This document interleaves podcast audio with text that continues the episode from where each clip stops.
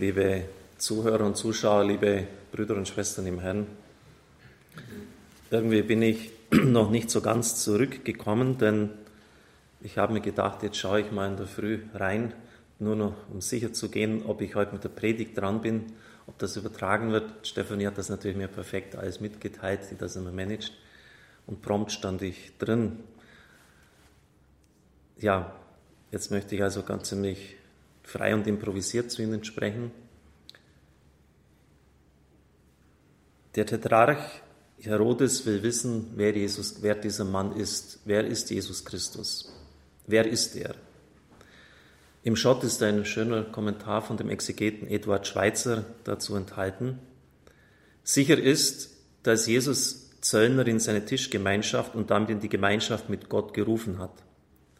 Dass er also Vergebung geübt hat, als stünde er an der Stelle Gottes. Sicher ist, dass er Menschen die Königsherrschaft Gottes zusprach, als könne er einfach darüber verfügen. Sicher ist, dass er nie wie die Propheten des Alten Testamentes seine Worte so einleitet, so spricht der Herr, oder gar wie die Rabbinen, so steht geschrieben. Das war das alte Wort der Propheten, Ko Amar Yahweh, so spricht der Herr. Und Jesus hat das nie gesagt. Er hat also nicht von sich selbst weg auf eine andere Autorität gewiesen, im Gegenteil. Unter den Jesusworten, die am ehesten zu den echten gezählt werden können, sind unerhörte Aussagen wie das, ich aber sage euch, die das Ich Jesu an die Stelle Gottes setzen. Und wenn Jesus darauf hinweist, dass er mit dem Finger Gottes Dämonen austreibt, dann setzt er seinen Finger mit dem von Gott in eins. Dir das vielleicht zu ergänzen, das hat Schweizer hier nicht aufgeführt. Wenn Jesus zum Beispiel Aussätzige heilt, dann sagt er, mit einem einfachen gebietenden Wort, ich will es, sei rein. Also er beruft sich nicht auf Gott bei den Aposteln.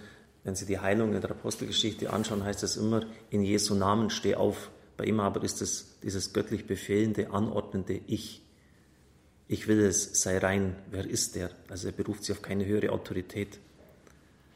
Wenn es Sodom und Gomorra besser ergehen wird, wird im jüngsten Gericht als den Städten, die Jesus verwerfen, wenn Jesus mehr ist als Salomo und Jona und Johannes der Täufer, wer ist er denn? Das ist die ganz grundsätzliche Frage. Mit wem haben wir es zu tun? Er wird dann selber später diese Frage seinen Aposteln stellen, denn es ist ihm wichtig, dass für sie klar ist, ja, mit wer er ist. Ihr aber, für wen haltet ihr mich? Und das ist die Mitte des Matthäus-Evangeliums, Matthäus 16. Und dieser Frage entscheidet sich alles. Die Jesusbücher von Papst Benedikt haben das als den innersten Fokus dieser Frage nachzuspüren, wer war Jesus Christus? Es ist die Rede von dem Tetrarchen Herodes und ich habe Glück im Unglück oder nennen wir es eine liebevolle Fügung wenn ich interessante theologische Bücher lese, bei denen etwas ist, was für eine Predigt interessant sein könnte, dann schneide ich mir das heraus und arbeite es in meinen Zettelkasten ein. Jetzt habe ich zu Tobias gesagt, holen Sie das nochmal schnell, das hätte ich jetzt noch in meinen Kasten hineingearbeitet. Äh, da ist etwas ganz Wichtiges, Herodes der Täufer, das kann ich jetzt, Herodes Agrippa, das kann ich jetzt gleich noch verwenden. Sie wissen ja, dass Herodes dann eine Begegnung mit dem Herrn hat bei dessen Prozess und dass der Herr diesen Mörder von Johannes dem Täufer und diesen Lüstling keines einzigen Wortes würdigt. Er lässt ihm dann sein Narrengewand umhängen.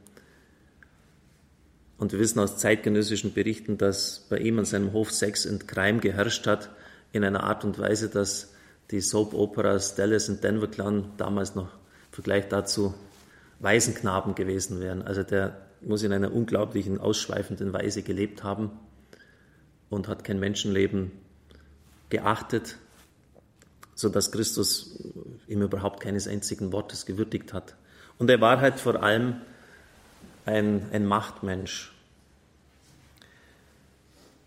Josephus, von Josephus äh, wissen wir vieles über die jüdische Geschichte der damaligen Zeit und er schreibt in den Antiquitates, Herodes Antipas, hatte Johannes den Täufer hinrichten lassen. Wir wissen ja, warum das geschehen ist, aufgrund des Tanzes von, Salomo, von, von Salome. Aber er hat eigentlich andere Gründe gehabt. Obwohl dieser ein edler Mann war, der die Juden anhielt, nach Vollkommenheit zu streben und Gerechtigkeit gegeneinander und Frömmigkeit gegen Gott zu üben und so zur Taufe zu kommen. Da nun infolge der wunderbaren Anziehungskraft solcher Reden eine gewaltige Menschenmenge zu Johannes strömte, fürchtete Johannes das Ansehen des Mannes, dessen Rat allgemein befolgt wurde, könnte das Volk zur Aufruhr treiben. Er hielt es deshalb für besser, ihn rechtzeitig aus dem Weg zu räumen, bevor seine Tätigkeit einen Volksaufruhr heraufbeschwören konnte und er, wenn es dann zu spät wäre, die Sache zu bereuen habe. Auf diesen Verdacht hin ließ also Herodes Johannes in Ketten legen, nach der Festung Macherus bringen und dort hinrichten. Jesus hat durchaus das gleiche Schicksal gedroht. Und deshalb hat er auch, so schreibt Bargel Pixner, versucht, Menschenaufläufe zu vermeiden. Zumal dort die Hochburg der Terroristen war, ganz in der Nähe von Kapharnaum, nur eine halbe Tagesreise weit entfernt in Gamla. Dort sind alle Zelotenführer der damaligen Zeit über 120 Jahre hergekommen. Und Menschenaufläufe äh, waren seit dem Aufstand von Judas im Galiläa 6 nach Christus gefährlich, die mussten unter allen Umständen niedergeschlagen werden. Also wir haben es bei Herodes, ich habe vorher versehentlich gesagt, Agrippa Herodes Antipas, mit einem Menschen zu tun, ja, für den nur eines zählt, die Macht erhalten. Und alles, was hier ihm irgendwie gefährlich ist, wird aus dem Weg geräumt. Und das mag Johannes der Täufer sein, das mag Christus sein. Und das ist der eigentliche Grund auch, warum er dann ja, keine Antwort auf seine Frage bekommt. Wenn solche machtpolitischen Interessen alles Denken des Menschen dominieren, wenn Sexualität und ausschweifender Lebensstil einen Menschen ganz in Anspruch nehmen, dann hat er kein reines Herz. Und das reine Herz ist aber das Organ, um Gott zu sehen. Selig, die das ein reines Herz haben, sie werden Gott schauen.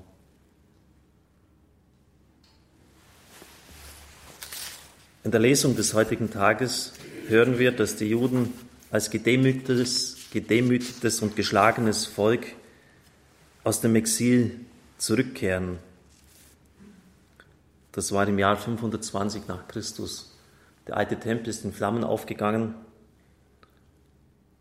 Sie kommen zurück und haben nichts. Es sind andere Bewohner im Land, sie sind nicht gern gesehen. Es ist eine elend schwere Zeit.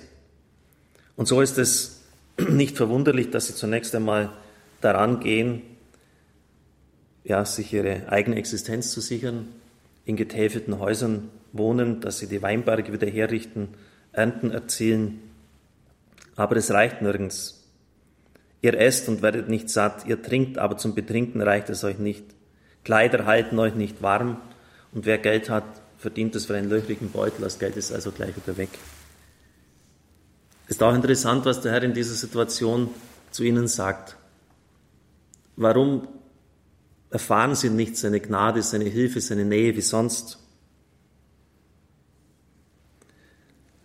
Weil sie so um die eigene Existenz und deren Sicherung kreisen, dass sie gar nicht für Gott offen sind und gar nicht fragen, ja, was, was ist denn der Wille Gottes?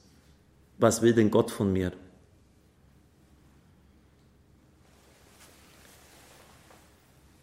Der Herr sagt, überlegt, wie es dir euch geht. Schafft Holz herbei, baut den Tempel wieder auf. Das würde mir gefallen und mich ehren. Und dann würde ich euch segnen, das ist nicht mehr in der Lesung enthalten, und ihr hättet mehr als genug zu essen, euch zu kleiden, zu nähren und es würde euch gut gehen. Also interessant, es geht immer wieder um das Gleiche. Gott an die erste Stelle im Leben setzen und dann stimmt auch das andere. Suche zuerst das Reich Gottes, alles andere wird euch dazugegeben werden. So sagt Christus später.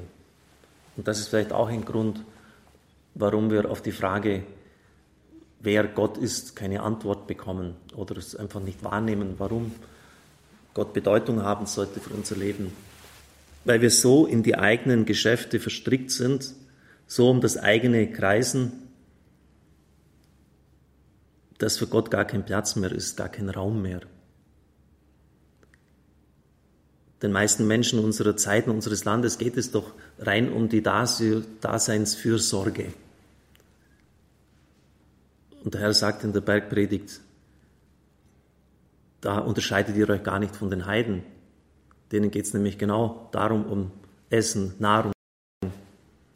Euch aber muss es zuerst um das Reich Gottes gehen. Alles andere wird euch dazugegeben werden. Sie merken also, diese Frage, wer Jesus Christus ist, beantwortet sich ganz konkret im Leben. Wenn Menschen von einem Machtstreben getrieben sind, wenn die Sicherung ihrer Position das Alleroberste ist in ihrem Leben und sie sexuell ausschweifend leben, dann können sie keine Antwort bekommen und dann schweigt Gott. Das ist das für, eigentlich der, für mich in dem Prozess Jesu etwas vom ja, Auffallendsten. Das Schweigen des Herrn vor dem hohen Priester, vor Pontius Pilatus, aber dort lässt er sich dann auf Nachfrage wenigstens motivieren, noch ein Wort zu sagen, aber vor diesem Lüstling sagt er gar nichts. Da gibt es nichts mehr zu sagen. Der Mann hat so zugemacht vor Gott, jedes Wort wäre umsonst. Und vielleicht hängt das Schweigen Gottes in unserer Zeit auch damit zusammen, dass wir Gott zum Schweigen gebracht haben. Durch unsere Art, wie wir uns aufführen. Dass wir Gott tot gemacht haben in unserem Herzen, weil auf dem innersten Thron ganz andere Götter thronen. Und Sie merken, die, Lesung und das Evangelium, die sind äh, rein zufällig so ausgesucht, die laufen sozusagen aneinander vorbei. Das ist nicht so wie am Sonntag, dass die Lesung des Alten Testamentes auf das Neue hin koordiniert ist, aber im Grunde genommen geht es hier genau um das Gleiche. Die Juden sind so in die eigene Daseinsfürsorge, so verständlich das auch sein mag nach dieser Rückkehr und der ärmlichen Situation, verstrickt, dass sie für die Anliegen Gottes gar nicht mehr offen sind. Dass sie gar nicht mehr erkennen, äh, wie sie ihr Leben deuten müssen. Und der Herr sagt, euch geht es deshalb so dreckig, weil ihr nicht nach dem Willen Gottes, nach seinem Haus fragt. Wenn ihr mich ehren würdet, indem ihr das Haus aufbauen würdet, und das gibt es ja auch in geistlicher Hinsicht, dieses Haus in unserem Leben, dass wir Gott Platz geben in unserem Lebenshaus, dass er einen Ort hat, wo wir ihn anbeten, eine Gebetsecke, wenn wir ihn reinlassen in unser Leben, dann wird er auch für die anderen Dinge sorgen. Und dafür gibt es ja unendlich viele Beispiele. Wer ist dieser Mensch? Das ist nicht eine Frage, die sich theoretisch beantwortet, sondern ganz konkret in unserem Leben, von unserem Lebensstil. Und es hängt auch davon ab, dass wir entsprechend disponiert sind, dass Gott überhaupt seine Antwort in uns hineinsprechen kann. Amen.